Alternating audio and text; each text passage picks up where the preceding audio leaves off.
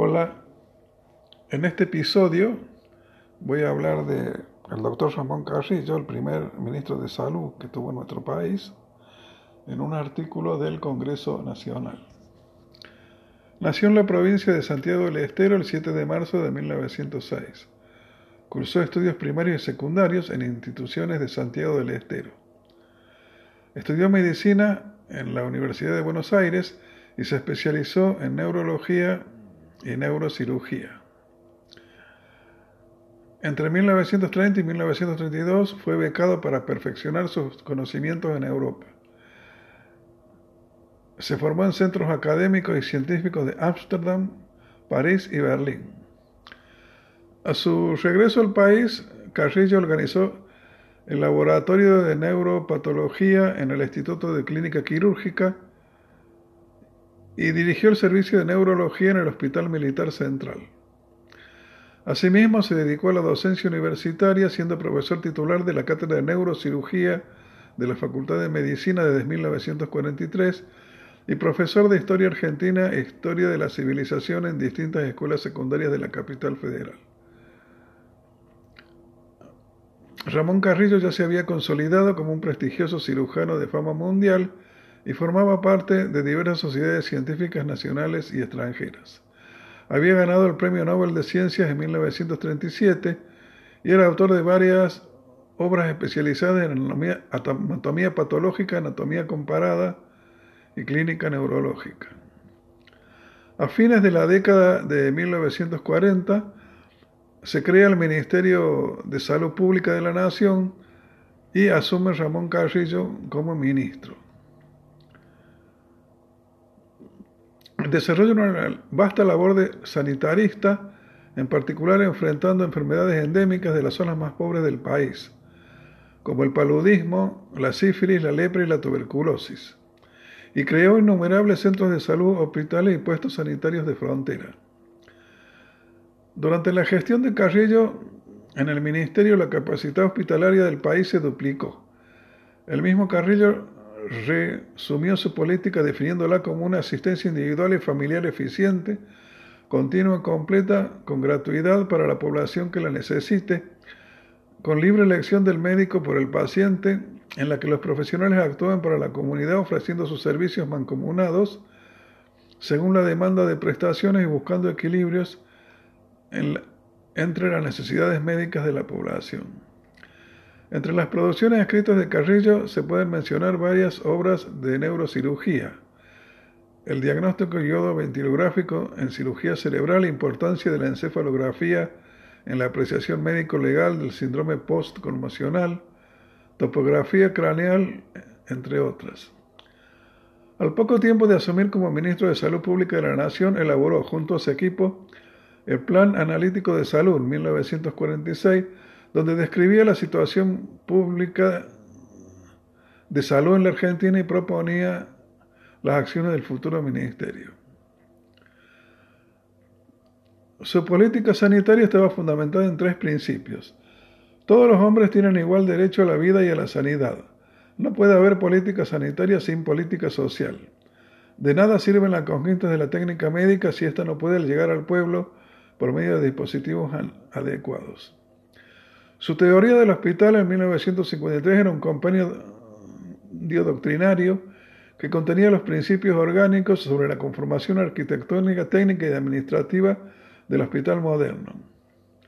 Sin embargo, Carrillo advertía que los hospitales no se organizaban a base de libros ni a conocimientos estrictamente técnico-médicos, sino principalmente a base del conocimiento de la problemática social de la población que el estamiento va a servir y que la y de la política sanitaria que se ha trazado un gobierno.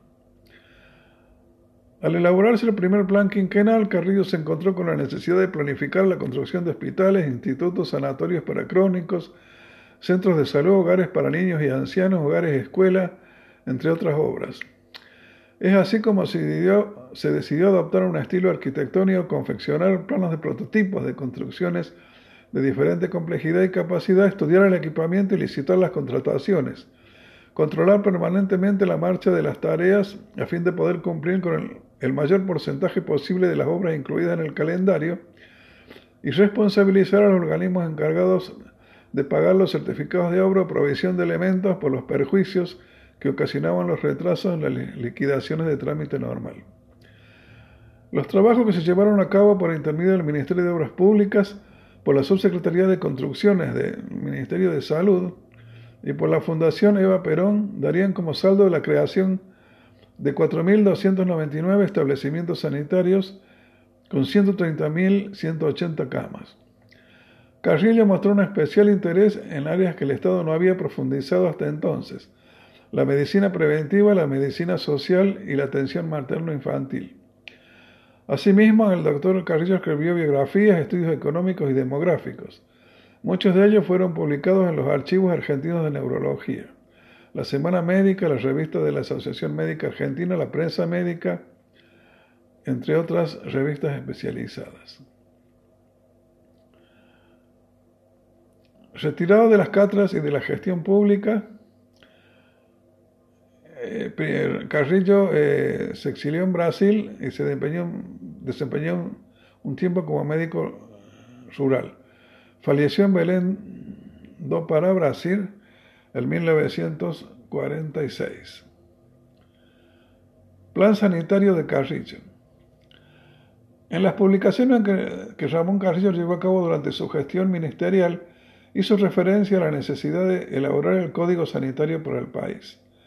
El 21 de octubre de 1943 se dictó el decreto por el cual se creó la Dirección Nacional de Salud Pública y Asistencia Social como dependencia del Ministerio del Interior.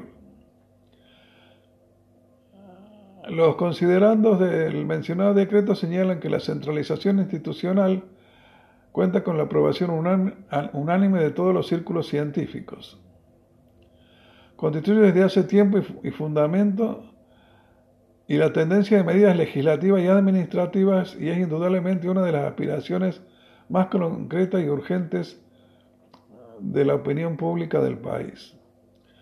A mediados de 1944, la Dirección Nacional consiguió la sanción de la Ley 12.912, que en su artículo 21 ordenaba que el Organismo Sanitario Nacional formule los planes nacionales de sanidad y adopte las medidas necesarias para su cumplimiento.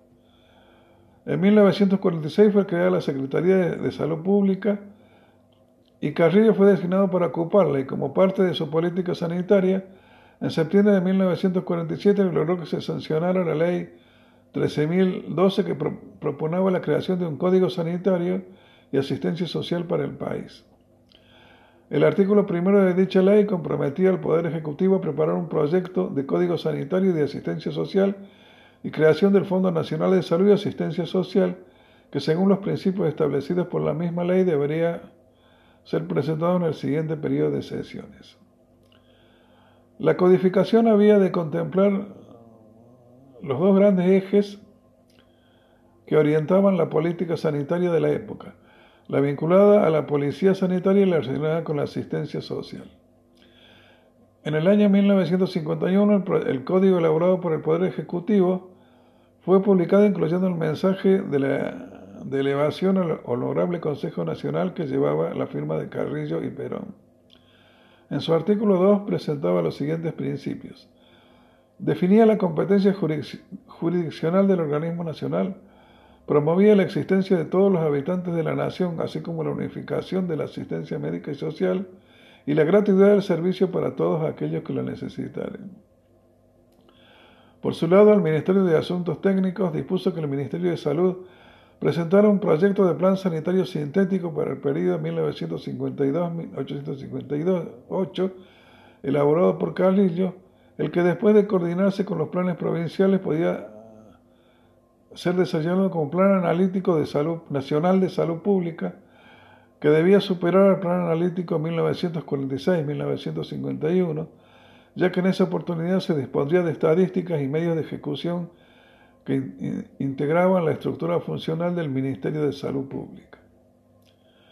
Después de ser aprobado el proyecto del Plan Sintético de Salud Pública de la Nación, se procedió a desarrollarlo en forma analítica de acuerdo a las normas consignadas en la resolución del 26 de enero de 1951. El nuevo plan sanitario para 1952-1958 debía seguir las líneas ya trazadas porque era un programa de consolidación del plan de 1946.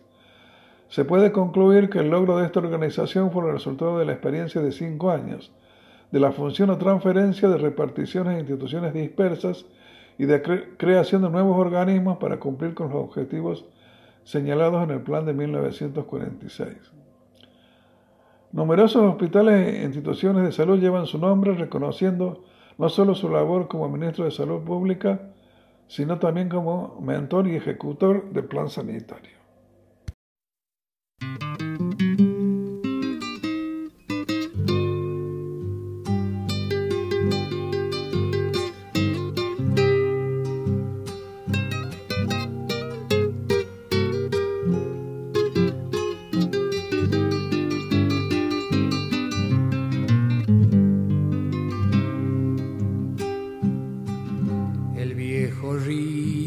Fue el testigo quieto de un desengaño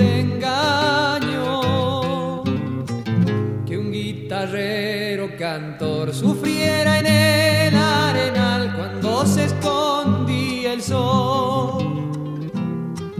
Que un guitarrero cantor sufriera en el arenal cuando se escondía el sol paisanos de allá que un amanecer se escuchó su canto. Era un lamento de amor que del pecho le brotó y entre los cerros quedó. Era un lamento de amor que del pecho le brotó y entre los cerros quedó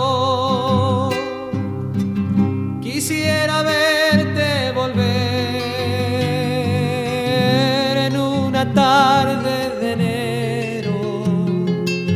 Si vuelves me encontrarás en la orilla del cosquín con mi guitarra cantora. Y en mis labios sentirás que aún perdura el amor que me dejaste al partir.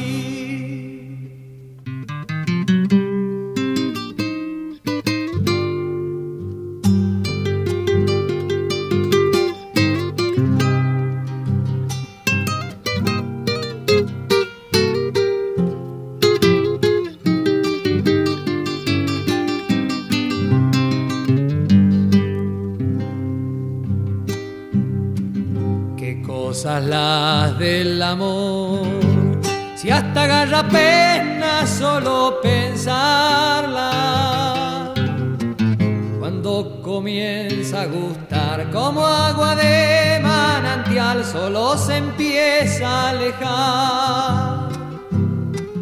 Cuando comienza a gustar como agua de manantial, solo se empieza a alejar. Alguna vez al pasar por el viejo río en noche estrellada,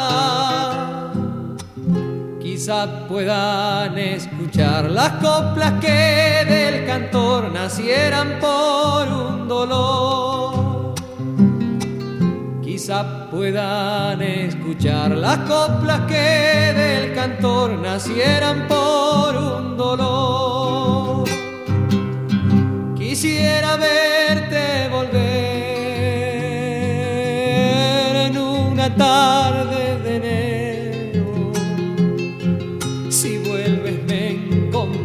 en la orilla del cosquín con mi guitarra cantora. Y en mis labios sentirás que aún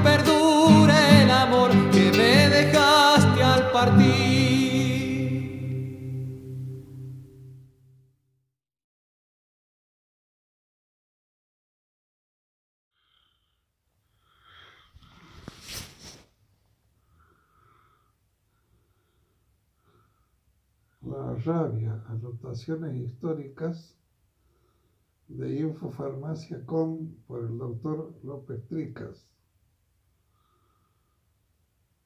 En la Mesopotamia se escribía, si un perro enfermo de rabia muerde a un hombre y le causa la muerte, el dueño deberá pagar dos tercios de una mina de plata, 40 shekels. Si muerde a un esclavo y muere por esta causa, deberá pagar 15 shekels. Shekels, como shekel, continúa siendo la moneda de Israel. La rabia aparece referida en la literatura homérica en la Ilíada aproximadamente 700 años antes de Cristo. Aquí les llama Héctor perro rabioso. Sin embargo, la primera descripción de la rabia se atribuye al médico italiano Girolamo Frascatoro, que en el 1546 realizó una detallada anamnesis de la rabia. Su incubación tras la mordedura de animal rabioso es insidiosa la infección tarda en aparecer 20 a 30 días, si bien en algunos casos se posterga hasta varios meses y muy raramente hasta un año. Cuando la enfermedad se manifiesta, el paciente no puede permanecer en pie ni tumbado, cada vez está más agitado, se araña y tiene una sed insoportable. La sed es angustiosa porque el enfermo rehúye el contacto con el agua y cualquier otro líquido y prefería morir de sed antes que beber o acercarse a cualquier líquido. Llegado a este estadio, la persona se vuelve rabiosa mordiendo a otras personas y comienza a expulsar espuma por la boca, tuerce los ojos de modo dramático hasta que finalmente cae en un estado comatoso y expira. Hasta no hace demasiado tiempo el tratamiento tras la mordedura de un animal de que se sepa o sospeche esté rabioso y la administración de un protocolo de vacunación consistente en la inyección de entre 14 y 21 dosis con diluciones decrecientes. Las primeras con el virus de rabia atenuado y muy diluido para que el paciente sintetice anticuerpos, pero no la enfermedad. Y las últimas inoculaciones conteniendo elevados niveles de virus muy poco atenuados. Más recientemente, un grupo de investigadores adscrito al War Institute of Anatomy and Biology desarrollaron un programa menos engorroso, aunque igualmente eficaz, de que solo requieren 4 o 6 inoculaciones. Todavía no se comprende bien cómo el virus de la rabia desencadena la playa de, de síntomas que derivan indefectiblemente la muerte de la persona infectada. Las pocas que se han sobrevivido una vez que han debutado los síntomas habían recibido al menos una dosis de vacuna, incluso en estos casos han sufrido secuelas neurológicas permanentes. Tampoco está muy claro el mecanismo por el que la vacunación antirrábica ejerce su efecto. Aun cuando muchos animales pueden transmitir la rabia, el perro es el principal por el estrecho contacto con el hombre. Los griegos denominaron la enfermedad lisa, locura, y los romanos usaban el término latino rabere, rabiar, de donde deriva la palabra actual. Antiguamente se asociaba la rabia de los perros a la aparición en el firmamento de la estrella Sirius, que forma parte de la constelación Canis, durante los meses de verano en el hemisferio norte. La creencia era que mientras la constelación Canis era visible en el cielo, los perros estaban especialmente expuestos a la enfermedad. El virus de la rabia se transmite por la saliva que deposita el animal rabioso en la herida causada por la mordedura. Este hecho y bien conocido fue demostrado por G. Quien demostró que la saliva de un perro rabioso infectaba a un perro sano. Y por Coise, Megendí y Gilbert Bechet, quienes demostraron que la inoculación de la saliva de una enferma de rabia podía infectar un perro El virus de la rabia se ha visualizado hace algunas pocas décadas bajo la ampliación del microscopio electrónico del aspecto de bala. Pertenece al género de los rhabdovirus, Rhabdoviridae, su ácido nucleico es ARN. El ácido nucleico monocaternario ARN está rodeado por una envoltura de glucoproteínas, glucolípidas y proteína G. Gracias a los anticuerpos monoclonales, monoclonales y la técnica de inmunoensayo se ha podido estudiar con relativo detalle la estructura del virus de la rabia. Los anticuerpos monoclonales podrían llegar a reemplazar no solo los ceros antirrábicos de caballo o mulo en el tratamiento de las personas mordidas, sino ser útiles como herramienta diagnóstica. ¿Qué ocurre con el virus cuando ha penetrado en el organismo en la saliva de un animal, generalmente un perro rabioso?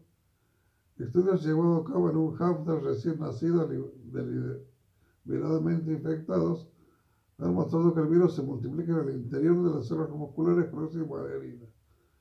Esta etapa de replicación genera una carga viral suficiente para desencadenar la infección.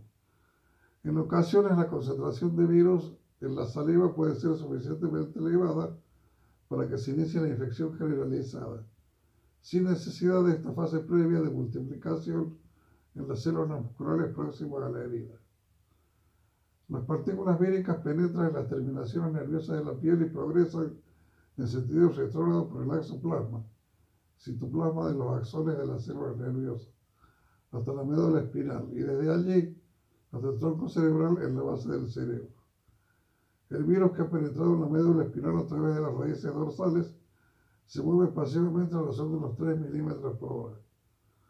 Durante su desplazamiento va dejando partículas víricas en todos los ganglios que hay en su camino. Finalmente el virus llega al cerebro donde se multiplica rápidamente. Desde allí, siguiendo los troncos nerviosos, el virus se expande por todo el cuerpo sin excluir las glándulas, sin excluir las glándulas salivales de donde contagiará a otro animal o al hombre mediante la mordedura. Se desconoce por qué en algunas personas infectadas el periodo de lactancia es de varias semanas, mientras que en otras pueden llegar a varios meses. Unos pocos países se hallan exentos de rabia. Australia, Antártida, Nueva Zelanda, Hawái, Irlanda, Inglaterra y países escandinavos, excepto las áreas fronterizas de Dinamarca con Alemania. La susceptibilidad de los animales a la infección rábica es muy variable.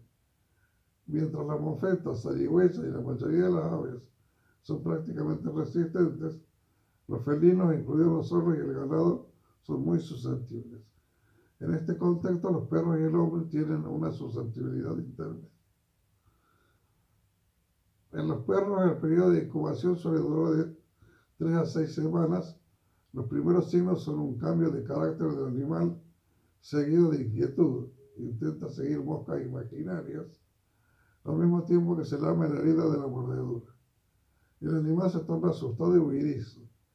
Transcurridos entre 3 y 5 días de la aparición de los síntomas surge el síndrome paralítico, viene en forma furiosa muda. En la versión furiosa el perro babea, pérdida del tono de la mandíbula inferior. Además se muestra muy inquieto, trata de morder objetos de movimiento. A este estado le sigue una fase paralítica durante la que convulsiona. Por el contrario, la manifestación muda, el animal se muestra dormido y trata de esconderse. En los animales salvajes, la característica más llamativa es la pérdida del temor al hombre y animales de mayor tamaño. Esto se ha observado en zorros, chacales, bofetas y murciélagos. Cualquier animal que muerda sin provocación previa, excepción las ratas de la ciudad, es muy probable que esté infectado con el virus de la rabia.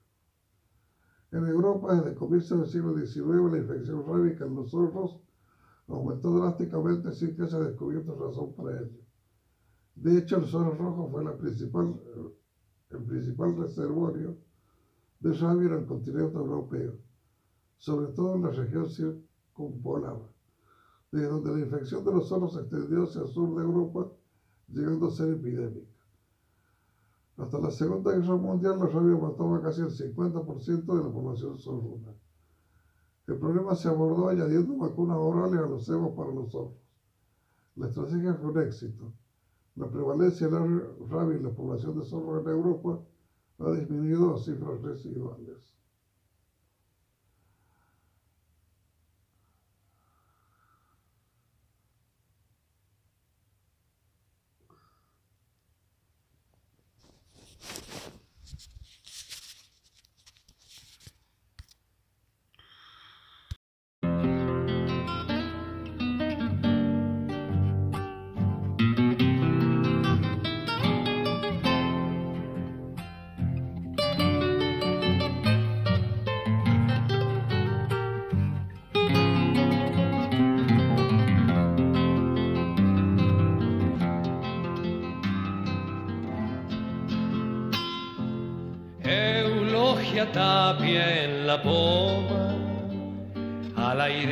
Su ternura.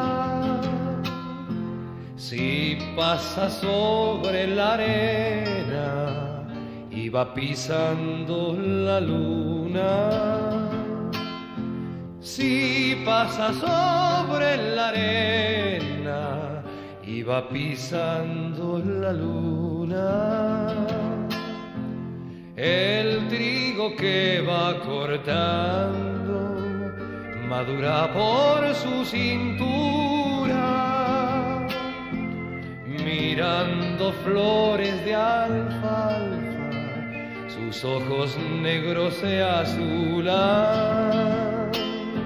mirando flores de alfalfa, sus ojos negros se azulan. El sauce de tu casa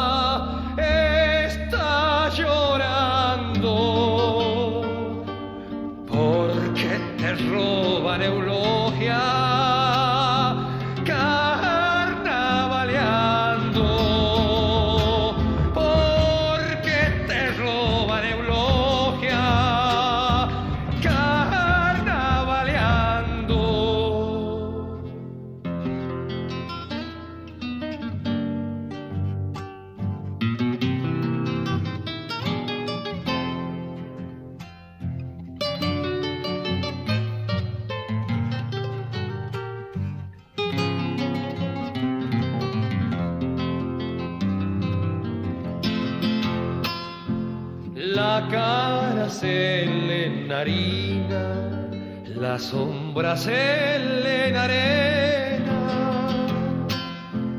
cantando y desencantando, se le entreverán las penas, cantando y desencantando, se le entreverán las penas. Viene en un caballo blanco, la caja en sus manos tiembla. Y cuando se hunde la tarde, es una dalia morena. Y cuando se hunde la tarde, es una dalia morena. El sauce de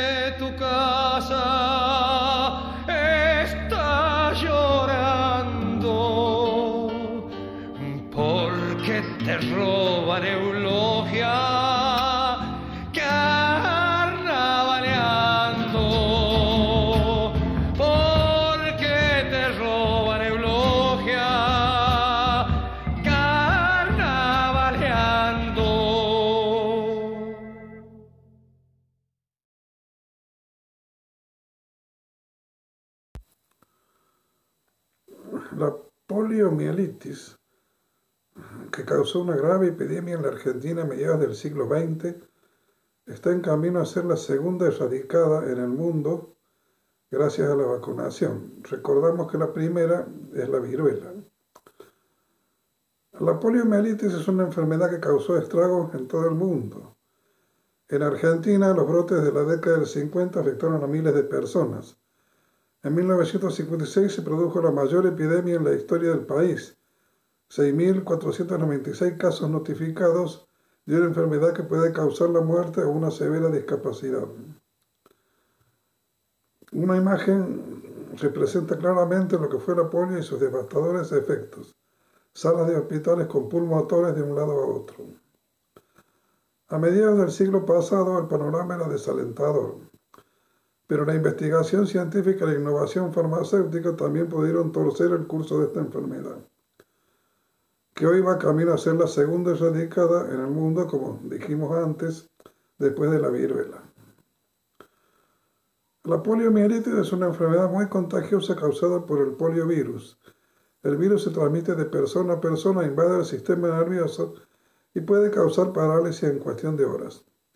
Afecta sobre todo a menores de 5 años y no tiene cura. Una de cada 200 infecciones produce una parálisis irreversible, generalmente de las piernas, y un 5 a 10% de estos casos fallece por parálisis de los músculos respiratorios. Las primeras referencias de la polio aparecen en un grabado de una estela funeraria del antiguo Egipto, donde se ve a un funcionario con signos inequívocos de las marcas de la enfermedad en una de sus piernas. El médico inglés Mitchell Underwood describió por primera vez la enfermedad en 1789 y en 1840 el ortopedista alemán Jacob von Heim la individualizó clínicamente. La última década del siglo XIX marcó el comienzo de las epidemias, primero en los países escandinavos y Estados Unidos, situación que fue increciendo en la primera mitad del siglo XX. A principios de 1953, el investigador de la Universidad de Pittsburgh, Jonas Salk, presentó los primeros resultados de investigaciones con un virus muertos al Comité de Inmunización de la Fundación Nacional para la Parálisis Infantil. Algunos de los miembros del comité, como el premio Nobel John Enders de la Universidad de Harvard y Albert Sabin de la Cincinnati, dudaban de la seguridad de una vacuna preparada de un virulento poliovirus más allá del método de inactivación utilizado. Pero la urgencia de la epidemia demandaba acciones y al año siguiente comenzó el estudio clínico de la vacuna, uno de los más grandes que se han realizado en la historia con el apoyo de la industria farmacéutica para producir a escala de dosis necesarias, prepararon casi 2 millones de niños estadounidenses entre 6 y 9 años. De ellos, 623.972 fueron inoculados con la vacuna o con placebo y el resto observados como otro grupo de control. El 12 de abril de 1955, Thomas Francis director del estudio, anunció sus resultados. La vacuna era segura, potente y efectiva para prevenir la poliomielitis en el 90% de los casos. Al mismo tiempo que Sally investigaba su vacuna, su colega polaco Sabin estaba desarrollando otra a partir de un virus vivo, ya que, al igual que muchos científicos de la época, creía que así se garantizaba la humedad por un periodo extendido. Sabin hizo las primeras pruebas con él mismo y con sus familiares y los del equipo de investigadores y con los detenidos de una cárcel cercana. Ante la imposibilidad de avanzar en un estudio clínico masivo en los Estados Unidos, porque ya estaba utilizando con éxito la vacuna de Salk, Sabin logró que lo llevara adelante el Ministerio de Salud de la Unión Soviética en 1957. Cuatro años después, tras el éxito de las investigaciones, el Servicio de Salud Pública estadounidense aprobó la vacuna diseñada por Sabin, y la Organización Mundial de la Salud empezó a utilizar la antipoliomielítica oral, que sigue usándose y una de las más seguras desarrolladas hasta la fecha. Bueno, vamos a recordar que ya se utiliza una inyectable y se le ha dado las gracias al, al doctor Sabin, este artículo obviamente es de una fecha anterior. La vacunación cambió radicalmente el panorama de la polio. En línea con la erradicación de la viruela lograda en 1980, la Organización Mundial de la Salud lanzó en 1988 la iniciativa de erradicación mundial de la poliomielitis. Desde entonces, cuando se calculaba que había 350.000 casos en 125 países endémicos, los casos disminuyeron en más de un 99%, 33 notificados en 2018. De las tres cepas de poliovirus salvaje tipo 1, tipo 2 y tipo 3, el poliovirus tipo 2 se erradicó en 1999 y no se dieron casos del tipo 3 desde el último notificado en Nigeria en noviembre del 2012. En la actualidad la transmisión continúa siendo endémica en tres países, Afganistán, Nigeria y Pakistán. En la región de las Américas, la inexistencia de poliomielitis se certificó en 1994, en el Pacífico Occidental en el 2000, en Europa en junio del 2002 y en el 2014 en Asia Sudoriental. Este último logro supone un gran avance en la erradicación global, ya que el 80% de la población mundial vive en regiones libres de polio.